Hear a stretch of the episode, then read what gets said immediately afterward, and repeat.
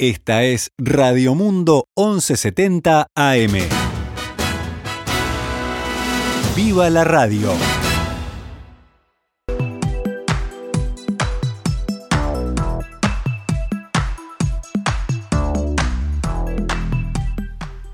Doce horas 16 minutos, damos comienzo a una nueva edición de Noticias al Mediodía en este jueves, que es 7 de octubre del año 2021, cuando actualizamos la información para todos ustedes.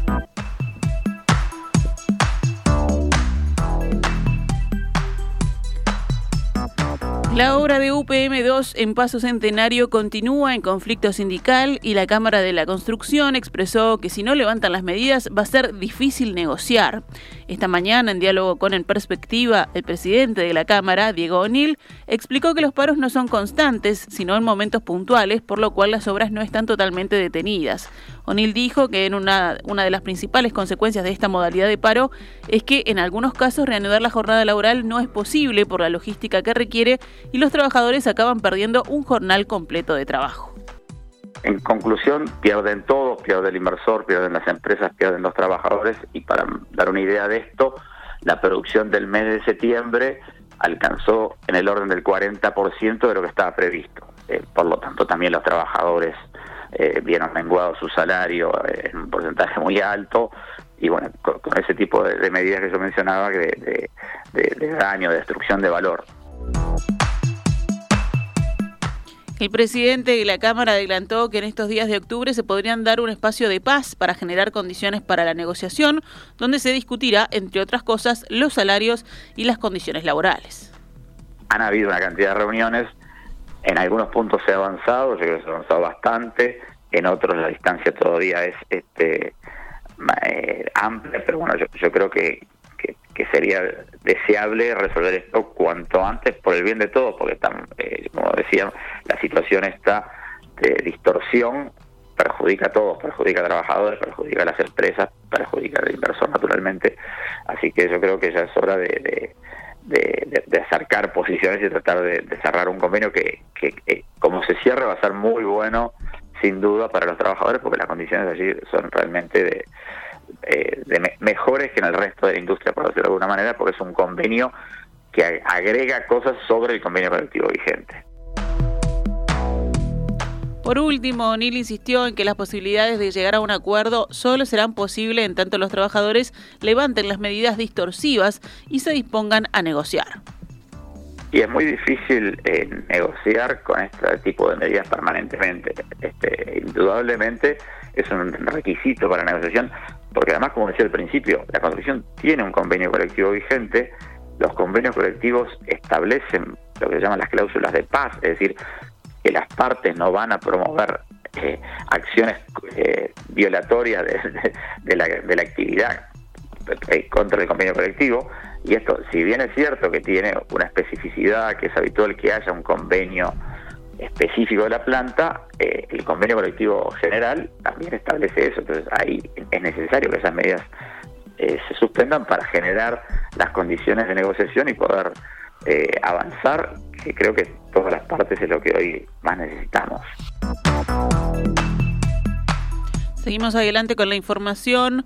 Los senadores de la coalición multicolor anunciaron ayer que llegaron a un acuerdo para financiar el fideicomiso destinado a regularizar asentamientos que está propuesto en el proyecto de ley de rendición de cuentas.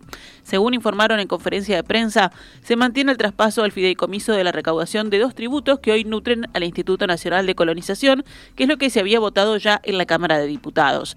La novedad, explicó el senador blanco Jorge Gandini, es que ese dinero que el Instituto Nacional de Colonización pierde por un lado, le será compensado por otro.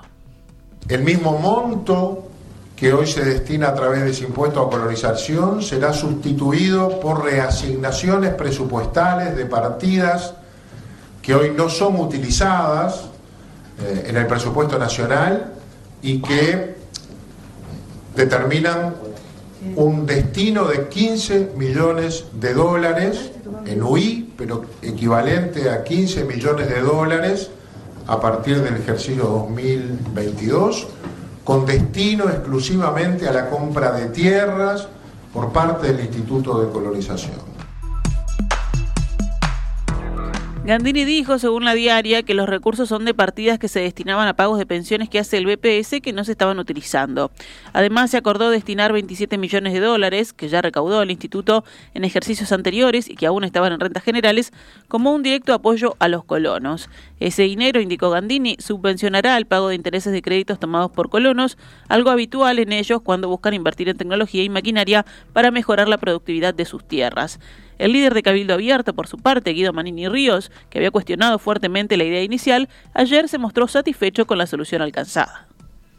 Nosotros entendemos que esta es una muy buena solución, atiende el planteo que hicimos desde hace ya mucho tiempo, de que se debe sí atender la problemática de los asentamientos, se debe dar el máximo de recursos para terminar con esa vergüenza que es para todos que haya 200.000 uruguayos viviendo en situaciones indignas, pero también se debe atender al Instituto de Colonización que cumple una función fundamental de erradicar a gente de campo que califica y cumple con los requisitos para acceder a un predio de colonización. En la Comisión de Expertos en Seguridad Social se presentó ayer un borrador con recomendaciones consensuado por nueve técnicos elegidos en representación del gobierno de los 15 que integran el grupo. El documento recomienda no modificar las edades jubilatorias de las personas nacidas entre el 1 de abril de 1966 para el resto establece una suba gradual de la edad mínima jubilatoria. También aparece entre los puntos principales la igualación de los beneficios para los nuevos trabajadores entre el sistema general, el Banco de Previsión Social más AFAP y las cinco cajas, bancaria, notarial y de profesionales, que son las tres paraestatales, y militar y policial, las dos de gestión pública. Para el caso de los trabajadores ya activos, la recomendación de los técnicos nombrados por el gobierno es hacer un prorrateo entre sus años con el antiguo sistema y el nuevo. El texto de 105 páginas presentado ayer está abierto a cambios dentro del proceso de discusión que seguirá este mes con el Frente Amplio y las delegaciones sociales. La comisión tiene plazo hasta el 31 de octubre para elevar un informe con propuestas y culminar su trabajo. Luego el Poder Ejecutivo, tomando esos insumos, elaborará un proyecto de ley que irá al Parlamento y este discutirá en 2022 los cambios en el sistema previsional. El Fondo Monetario Internacional elogió ayer a Uruguay por su manejo de la crisis de la pandemia de COVID-19, alentó al gobierno a seguir impulsando su programa de reformas y revisó al alza su previsión de crecimiento del país para este año. Al cabo de la visita anual de consulta sobre la economía de los países miembros, el personal técnico del FMI felicitó a las autoridades por la prudencia en la gestión macroeconómica de la crisis. Para Uruguay, el Fondo Monetario proyecta un crecimiento económico del 3,4% en 2021 frente al 3% previsto en mayo tras una visita virtual con el gobierno de la calle Pou. La expansión del PBI se estima en 3,2% para 2022, respaldada posiblemente por la reapertura de fronteras y la reanudación del turismo. El Fondo Monetario Internacional espera una inflación del 7,2% en Uruguay al cierre de 2021, con una baja al 5,8% a finales de 2022. Pasamos ahora a noticias de la emergencia sanitaria. El monitor oficial diario reportó ayer un repunte de los principales indicadores de la pandemia de COVID-19 en Uruguay respecto a los días inmediatos anteriores. Fallecieron tres personas con diagnóstico de SARS-CoV-2, una mujer de 42 años en Río Negro, otra de 71 años en Montevideo y un hombre de 74 años de edad en el departamento de Canelones. La última vez que hubo tres decesos de personas con coronavirus en una misma jornada fue el 14 de septiembre. Luego la cantidad siempre fue inferior e incluso cero en varias jornadas hasta ayer.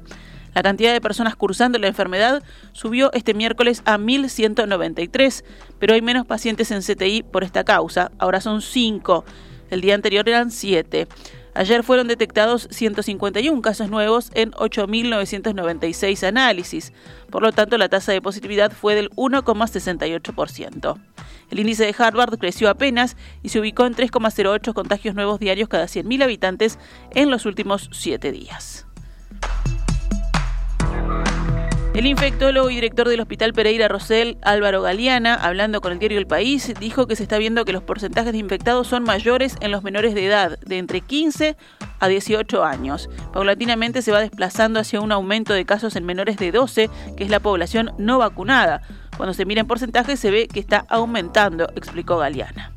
Por otro lado, el presidente de la Sociedad Uruguaya de Medicina Intensiva, SUMI, Julio Pontet, dijo al mismo medio que, como la prevención de la transmisión no es muy elevada, es muy difícil que el SARS-CoV-2 sea erradicado como fue la viruela. Según el intensivista, vamos a tener que ir aprendiendo a convivir con él, con el virus. Para entonces, la población de no vacunados será un nicho reservorio de virus que puede llegar a determinar brotes aún en determinados grupos pequeños de personas o instituciones, explicó Pontet. 12 horas 27 minutos, vamos con más títulos del panorama nacional. Jorge Díaz, que hasta hace dos días se desempeñó como fiscal general de la Nación, dijo anoche que a través de la ley de urgente consideración, a través de la LUC, hubo un aumento de las potestades autónomas de la policía. En su primera aparición pública como ex fiscal de corte, Díaz, hablando anoche con Canal 10, criticó lo que consideró el discurso de que si la seguridad anda mal es culpa del Código del Proceso Penal y de los fiscales, y si la seguridad anda bien es mérito de la policía. Para Díaz, policía y fiscalía tienen que trabajar juntos y afirmó, o nos va bien a los dos o nos va mal a los dos. Y si nos va mal a los dos, nos va mal a la sociedad. Respondiendo sobre el narcotráfico en los últimos 10 años en el país, el ex fiscal de corte dijo lo siguiente. Uruguay estuvo en la ruta de la droga, durante muchos años no tuvimos casos grandes de droga y ahora volvieron a aparecer. Y con mucha fuerza, cosa que realmente nos preocupó a las diferentes autoridades, porque aparecieron un cargamento en Hamburgo, un cargamento en Suiza, este, ahora hace poco un cargamento en España.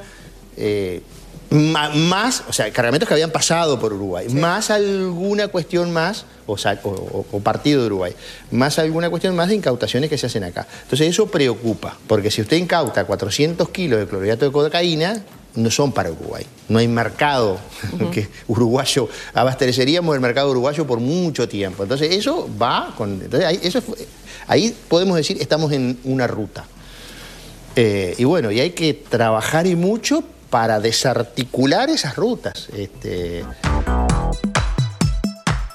El sector público de la Asociación de Empleados Bancarios del Uruguay, AEU, Comenzará en minutos un paro este jueves 7 de octubre desde las 12 y 30 en reclamo por los recortes presupuestales a las empresas públicas y los recortes de vacantes que ha habido en banca oficial. Como consecuencia de la medida, paran sus actividades el Banco Hipotecario del Uruguay, la Agencia Nacional de Vivienda y las sucursales Uruguay, Convención, Centro y Aguada del Banco República, así también como su edificio Canales.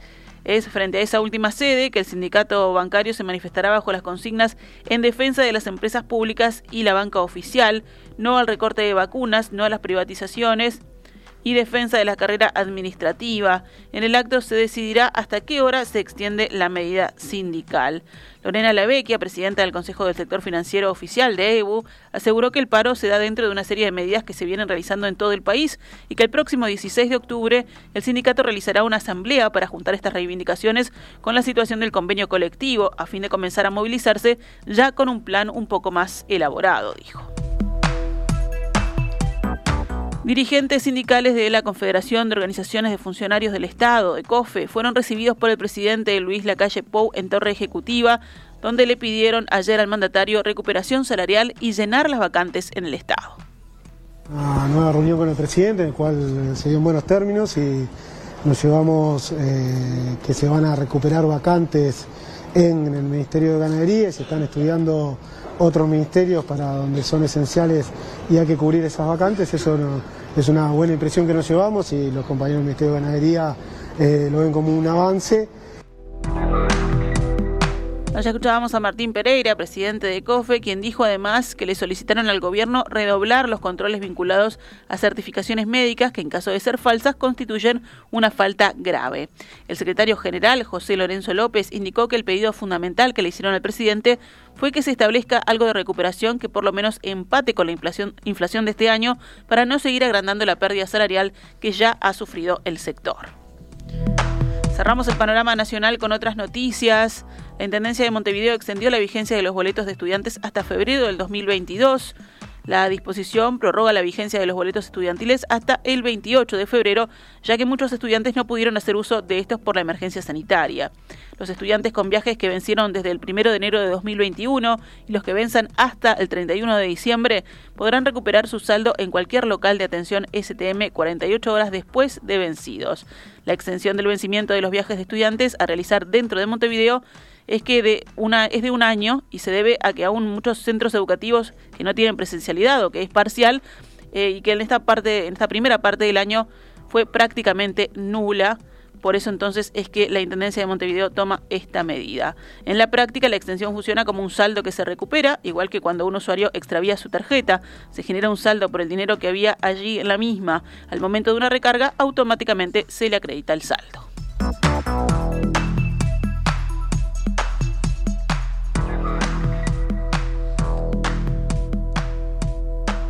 Actualizamos a cuánto cotiza el dólar a esta hora en pizarra del Banco República, 42 pesos con 17 para la compra y 44 con 37 para la venta.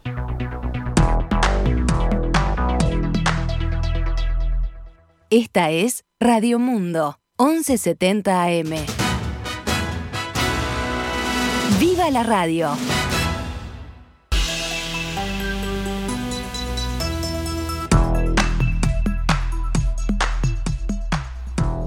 12 horas 35 minutos, rápidamente pasamos al panorama internacional.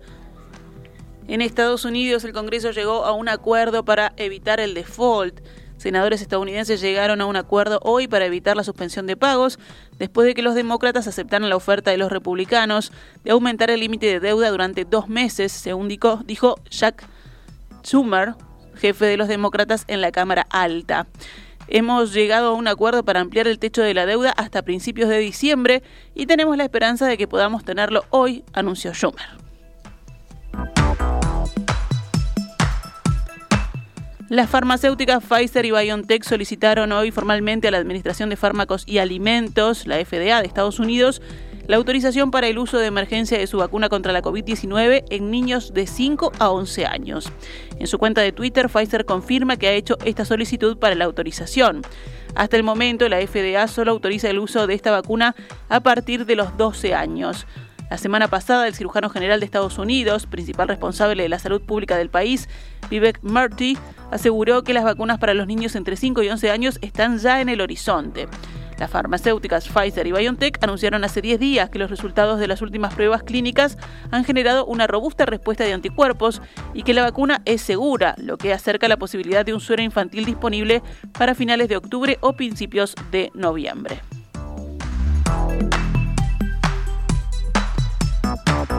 Como lo decía hoy en perspectiva Fernando Medina, el novelista Abdulrazak Gurna nacido en Tanzania y residente desde hace 50 años en el Reino Unido, ganó esta mañana el Premio Nobel de Literatura por sus textos sobre la época colonial y postcolonial en África Oriental y el destino difícil de los migrantes. Gurna, que creció en la isla de Zanzíbar, pero llegó a Inglaterra como refugiado a finales de la década de 1960, fue galardonado por su escritura empática y sin compromisos de los efectos del colonialismo y el destino de los refugiados atrapados entre culturas y continentes, según informó el jurado. Es el primer autor africano que recibe el galardón literario más prestigioso del mundo desde 2003 y el quinto del continente en total.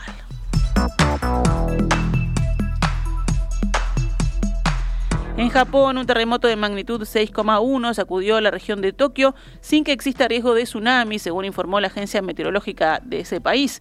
El epicentro del terremoto, ocurrido a las 22.41 locales, se situó a 80 kilómetros de profundidad en el departamento de Chiba, al este de la capital, según señala la agencia. Por el momento no se tiene constancia de daños. Cerramos con el deporte. Hoy se disputará completa la décima jornada del total de 18 de las eliminatorias sudamericanas para el Mundial de Qatar 2020. Sigue pendiente el partido Brasil-Argentina, ambos líderes de la competencia, que fue suspendido, recuerdan ustedes, cuando iban cinco minutos de juego por supuesto ingreso de jugadores argentinos a Brasil sin cumplir con exigencias locales preventivas de COVID-19. Pero si volvemos a la fecha de hoy, a las 20 horas jugará Uruguay-Colombia en el Gran Parque Central. También a la misma hora Paraguay-Argentina, a las 20 y 30 Venezuela-Brasil, 21 a 30 Ecuador-Bolivia y a las 22 horas Perú-Chile. Esta es Radio Mundo 1170 AM. ¡Viva la radio!